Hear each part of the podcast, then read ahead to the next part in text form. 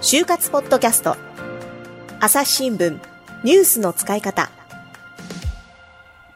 でですね、ここから先もうちょっとお話聞いていきたいなと思っていて、はい、あの、たくさんね、このポッドキャストを聞いてくださった方から質問とかお寄せいただいているので、えー、そういった話もしてみたいなと思ってます。で、今ちょうど OB、OG 訪問の話があって、高橋さんたくさんされたと思うので、はい、どうですか？やっぱりやってみてよかった。もうよかったことしかないですね。よかったことしかない。はい、いいですね。え、何人ぐらいしたの ?OB 訪問は。えっと、志望度が高い企業はそれぞれ3名ほどしました、うん、というのも、例えば1年目の方3年目の方5年目の方のように、うんうん、えっ、とその年度の違う方に3名ほど OGOB 訪問をしてでそれ以外の同じ業界の他企業の方などにもして、ねうん、合計で10名から15名ほどなるほど、はい、OBOG 訪問させていただきました。確かにその年次とか、はい、こう性別とか、まあ、その関まあ、お仕事内容だけじゃなくて生活スタイルが違うような人に質問すると、は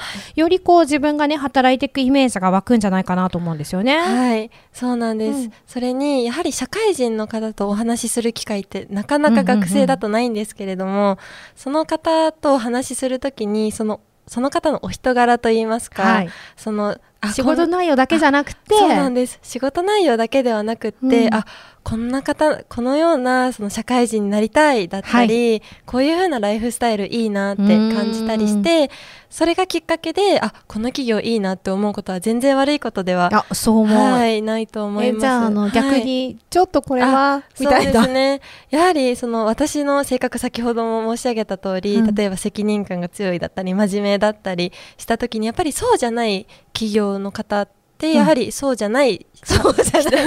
なんて言うんでしょう人柄の方タイプの話ですね。タイプの話ね。はい。なのでそういう時はあちょっと自分とは違うタイプの方が多いのかなって思うと、うん、あじゃあ自分はこっちじゃなくてやっぱりこっちの方が過ごしやすそうだなってその相対的に考えることもできたのでそれはすごいヒントになりましたね。すごいわかる、はい、こうやっぱり何人か会っていくと内容でやっぱりその会社のカラーって見えてくるよね。やっぱりそうなんですね、うん。どうですか？あの私たちの会社も何人か会いましたけどってこういう質問ちょっと無茶ぶりかな？いやでも本当に合わないですとは言えないよね。うん、でも本当にあのいろんな方がいるなって 思ったので、例えばなんて言うんでしょう私みたいな人がいても受け入れてくれそうなそれはね大丈夫。会社だなと。え、はい、あの本当にいろんな人がいる会社だと思います、はい、じゃあ話戻します。すいません。もう高橋さんいろいろ話聞いちゃって、はい、えー、じゃあ OB 訪問全部でじゃあ10人くらい。そうですね。はい。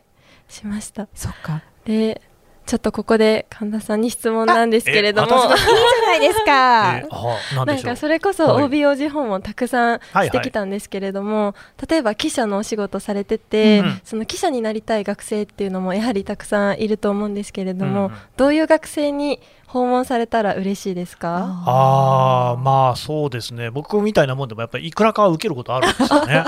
でそういう時に思うのは、やっぱりその、そうは言ってもですね私も現状で21年えー、記者をしている会社に入ってですね、はい、で大体そういうような人が多いじゃないですか、はい、少なくとも10年とかね、はい、なってくるとやっぱりその新聞業界のことに関してはそれなりに知識はあるわけですよ、なんでそこで背伸びをしないことがすごい大事だなと思いますねだからなんかその、うん、もちろん皆さん業界研究をされてるっていうのはよくわかるんですよ、でだからそういうのが努力の跡が見えるのはめちゃくちゃ嬉しい、一方で知ったかぶりみたいなことはされるともうすぐわかるのでなるほど。絶対やらない方がいいなと思いますね。はあ、すごいヒントですね、これは。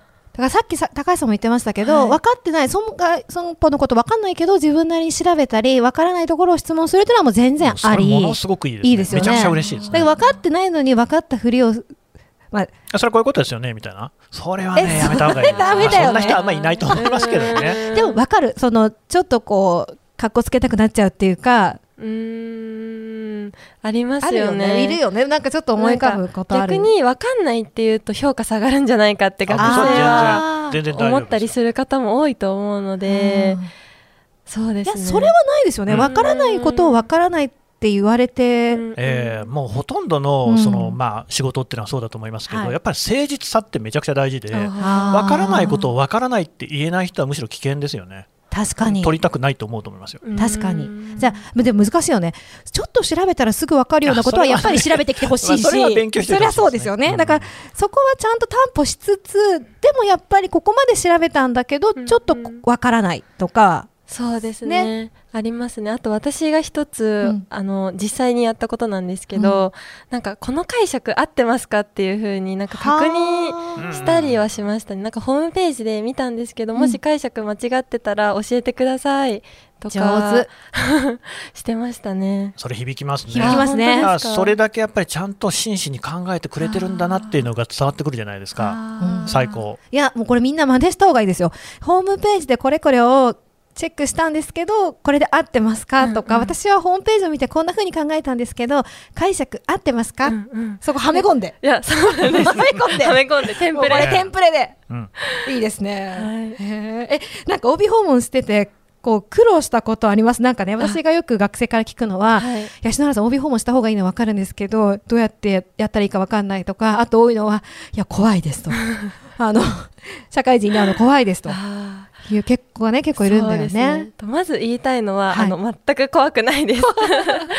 というのも私の場合はその大学のキャリアセンターを通してたので、大学の先輩っていうその年代は合ってないけどその年上の方ではい同じ大学出身の方っていうところでしてたんですけどやっぱりその私が感じたのはその後輩のためならっていう風にして。うん答えてくださる方もとても多かったので、はい。その真摯にあの対応していけば全然怖くないと思います。確かに、はい。あのやっぱり嬉しいですよ OB 訪問される方も。なんかそそんなにうちの会社に興味持ってくれてんのかなって思うと思うので。でとはいえやっぱりこうビジネスマナーにも気をつけてたと思うのねきっと高橋さんは。そうですね。の話もちょっとぜひお願いしはい。ます、と私もすごい気をつけていて、うん。基本的に5個気をつけてたんですけれども、まず1つ目はあのまずアポイントメント取るときっていうのはメールなので、そのメールの文体をビジネスメールにするっていううん。ところはすごい意識していました。で2つ目は、えっと、私の場合オンラインでのうん。OGOB 訪問だけしかしたことがないので、あ全部オンラインだったんだ。あそうだったんです、うん。対面はやはりかなわず、ねまあ、はい。時間も取りやすいしねお互いね。そうなんです、うん。なのでその Zoom のリンクは自分から必ず送ってました。もで,、うねすっごい大事だと思はい、う、うん。でそれに加えてその、えっと自分のその気になるリストといいますか、うんうん。質問リストをその Zoom の URL の下につけてこういうことを事前に聞きた質いと。問リストもつけておくと。そうなんです。つけておいて、うん。で4つ目がその OGO 訪問した後のお礼メールうんうんうん。もしっかりその日のうちに送るということです。はいで最後に、あこれは言ってもいいかな。その先輩ごとにその OBOG 訪問のスタイルっていうのが違うなと感じていえて待って待って、えー、とスタみんなオンラインで帯訪問したけど、はい。スタイルが違う。あそうなんです、うん。これはちょっと話がまた別のマナーの部分になってくるんですけれども、そのやはり真面目にと言いますか一問一答形式でしっかりとお答えしてくださる方もいれば、うんこの会話形式のようにラフに話した方がちょっと崩し度合いというか。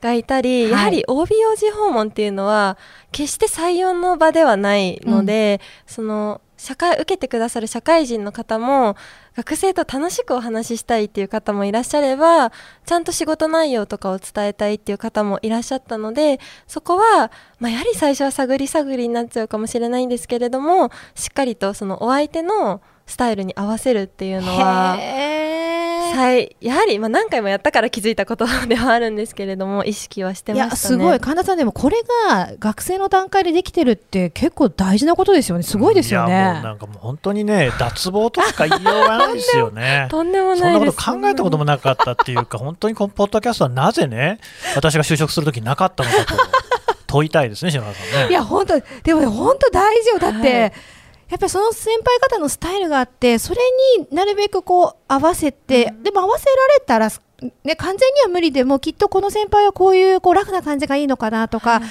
割とこうきちっとこうお話しされた方がいいのかなっていうのを考えてできるっていうのは、はい。採用する方から見るともうこの人だったらすぐお客様の前に出しても大丈夫って思いますよ。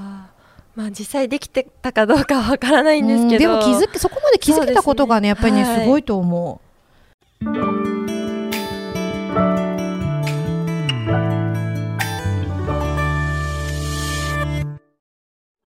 朝日新聞ポッドキャストニュースの現場から。世界有数の海外取材網国内外各地に根を張る記者たちが毎日あなたを現場に連れ出します。音声で予期せぬ話題との出会いを。朝日新聞ポッドキャスト。ニュースの現場から。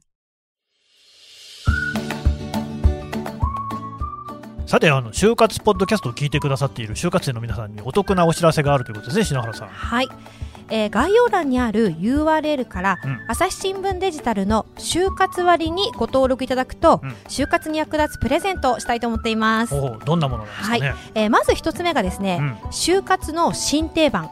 自己 PR 動画の攻略ポイントということで、えー今ですね就活がオンラインになってうん。自己 PR 動画という課題を提出する企業が増えてきたんですね、でそのコツ突破するコツですとか、カメラ映りを良くするポイントなどなど、オンライン面接にも役立つ10個のポイントをまとめました。なるほど。ね。まあ3つあるっていうことなんで得点まだ2つあるんですけれどもそね。れはあのまた次回告知させていただくということで、はい。